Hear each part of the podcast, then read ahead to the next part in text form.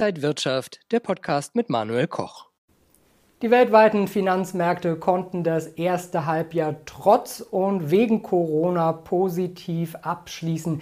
Wie geht es jetzt weiter im zweiten Halbjahr? Das bespreche ich mit Burkhard Allgeier. Er ist der CIO, der Investmentchef der Privatbank Haug und Aufhäuser, zugeschaltet aus Frankfurt. Ich grüße Sie, Herr Allgeier. Schönen guten Tag, hallo. Ja, das erste Halbjahr recht positiv. Wie kann es denn jetzt weitergehen im Halbjahr 2? Ja, also die Voraussetzungen auch für ein gutes zweites Halbjahr sind nach wie vor gemacht. Sie liegen sozusagen auf dem Tisch, auf der Hand.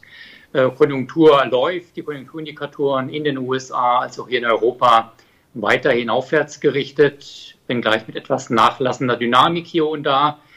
Unternehmensgewinne weiterhin sehr kräftig, mit kräftigen Anstiegen, sehr dynamisch. Gewinnmargen konnten ausgeweitet werden, teilweise Marktanteile gewonnen werden. Also sieht sehr gut aus und ich denke jetzt, der nächste Test auch für die Aktienmärkte wird die anstehende Berichtssaison sein für die Unternehmensgewinne der Unternehmen aus dem zweiten Quartal 2021. Auch da sehen die Vorzeichen eigentlich sehr gut aus. Also unterm Strich fast zu schön, um wahr zu sein. Ja, und dann gibt es da die Delta-Variante, von der, vor der jetzt viele schon warnen. Könnte die auch den Märkten und der Wirtschaft nochmal gefährlich werden oder sind wir einfach schon zu weit in der Impfentwicklung und so weiter? Schwierige Frage natürlich, äh, Herr Koch. Ich bin jetzt kein Epidemiologe und wir alle wissen, die Pandemie äh, macht unvorhersehbare Entwicklungen. Ich habe keine Ahnung, wie sich die Delta-Variante oder andere Varianten, Mutationen auswirken können, welche neuen es möglicherweise gibt. Aber Vorsicht ist natürlich das oberste Gebot äh, nach wie vor. Im schlimmsten Fall, im Worst Case natürlich, äh, kann es zu neuerlichen Lockdowns kommen, die Konjunktur und Gewinne auch in die Knie zwingen. Aber äh, ich denke, es sieht momentan nicht danach aus. Eher danach sieht es aus, es wäre beherrschbar. Es ist eine begrenzte Variante die dann insofern auch die Aktienmärkte und die Kapitalmärkte im Allgemeinen nicht zu stark dann in Bedrängnis bringen sollte. Wir haben jetzt die Diskussion über mögliche Zinsanhebungen gesehen, zwei Zinsschritte bis 2023 durch die US-Notenbank. Ist das schon eingepreist oder könnte das die Märkte vielleicht auch noch mal so ein bisschen durchrütteln? Ich denke, das ist eingepreist. Äh, nach der letzten äh, Sitzung der FED, jetzt Mitte Juni, war es natürlich überraschend, dass man jetzt gleich von zwei Zinserhöhungen gesprochen hat. Aber die Märkte haben sofort reagiert. Äh, interessant war zu sehen, dass die Zinsen danach ja auch am langen Ende des Kapitalmarktes gefallen sind, nicht gestiegen, gefallen sind, dass auch die Inflationserwartungen äh, sich zurückbilden konnten. Also insofern hat die FED eigentlich alles äh, richtig gemacht. Ich denke, das ist eingepreist. Und es war natürlich auch gut für die Aktienmärkte, äh, Rückenwind von der Zinsseite zu bekommen. Das hat den Märkten gut getan. Der S&P jetzt kürzlich auf neuem Hoch äh, gewesen. Also insofern war die FED-Sitzung Rückenwind äh, für die Aktienmärkte. Ähm, ich glaube sogar eher, das mag paradox klingen, aber ähm, dass wenn die FED zurückrudern würde und sagen würde, ja, es kommt doch keine zwei Zinserhöhungen, sondern weniger, wäre das ein schlechtes Signal für die Aktienmärkte. Ich glaube, dann würde die Angst vor einem Konjunktureinbruch überwiegen, vor äh, fallenden Unternehmensgewinnen. Insofern denke ich, wenn die Zinsen steigen, weil es die Konjunktur hergibt, ist es ein gutes Signal auch für die Aktienmärkte. Das Handelsvolumen ist momentan ein bisschen geringer. Sind viele Marktteilnehmer einfach schon im Sommerurlaub? Und wie sollte man jetzt durch die kommenden Monate sich vielleicht aufstellen und positionieren? Oh, die Handelsvolumina schwanken natürlich Klar, zum Teil urlaubsbedingt, wobei die große Urlaubswelle noch vor uns steht, aber einfach auch deswegen, weil die Volatilitäten doch zurückgekommen sind.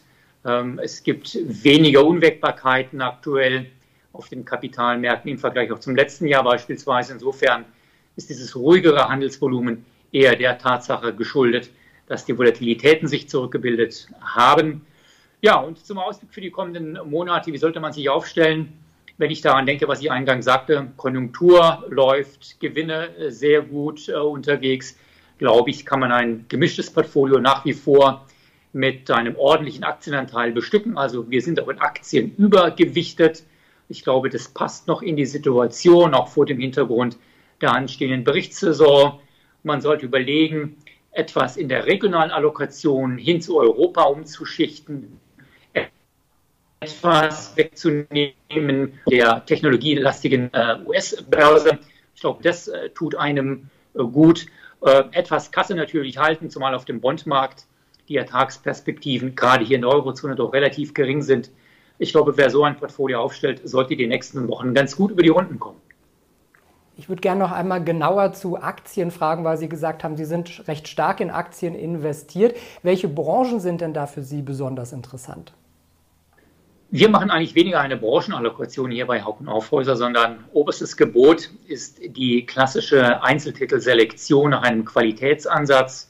Wir nennen es Quality at Reasonable Price, Qualität zu einem vernünftigen, akzeptablen Preis. Und dahinter verbergen sich Unternehmen, mit starker Marktstellung, mit solider Bilanz, mit der Fähigkeit, auch in schwierigen Phasen Gewinne zu erzeugen. Wenn man das dann überträgt äh, nach der Selektion auf die Branchen, wird man feststellen, dass in unserem Portfolio natürlich Technologie, Gesundheit, Healthcare eine wichtige Rolle spielt, aber mittlerweile auch ja, eher klassische zyklische Industrien, äh, auch Automobile, aber auch Banken wurden zuletzt aufgenommen eben auch vor dem Hintergrund der sogenannten Reflation, Reflation Trade in Europa. Also das spielt äh, eine ganz, ganz wichtige Rolle. Und insoweit gibt es immer wieder neue Investmentthemen, denen wir uns widmen, beispielsweise Demografie, digitales Bezahlen, digitales Wirtschaften, äh, neue Energien. Das sind alles Themen, mit denen wir uns beschäftigen. Aber ganz oben steht als wichtigstes Selektionskriterium eben die Qualität jeder einzelnen Aktie. Es ist auch immer wieder im Fokus Gold zum Beispiel, Rohstoffe, Edelmetalle insgesamt. Ist das auch etwas, was Sie äh, noch als Beimischung ins Depot legen würden? Gold schon, äh, Rohstoffe, die klassischen eher weniger. Da sieht mir der Zyklus doch eher so aus, als ob er oben angekommen wäre. Äh, Bottlenecks, Lieferengpässe spielen natürlich hier und da eine Rolle. Auch strukturelle Verschiebungen, Stichwort E-Mobilität, hohe Kupfernachfrage spielt hier eine Rolle. Aber ich denke, wir hatten eine so fulminante Rallye gesehen an den Rohstoffmärkten, abseits von Gold, äh, dass ich eher davon ausgehe und in Verbindung mit der konjunkturellen Erwartung auch in 2022 eher schwächeres Wachstum, dass dieser Zyklus doch sein Hoch erreicht hat. Gold äh, zum Schluss, ja, gehört irgendwo in jedes Depot rein als Absicherung gegen unerwartete Krisen. Äh, ich denke nicht, dass Gold jetzt in den nächsten Wochen viel äh, Potenzial nach oben hat. Äh, dafür müsste der Zins doch markant fallen. Danach sieht es aktuell nicht aus. Sagte Burkhard Allgeier, der Investmentchef von Haug und Aufhäuser, heute zugeschaltet aus Frankfurt. Vielen Dank für die Einblicke, Herr Allgeier. Sehr gerne.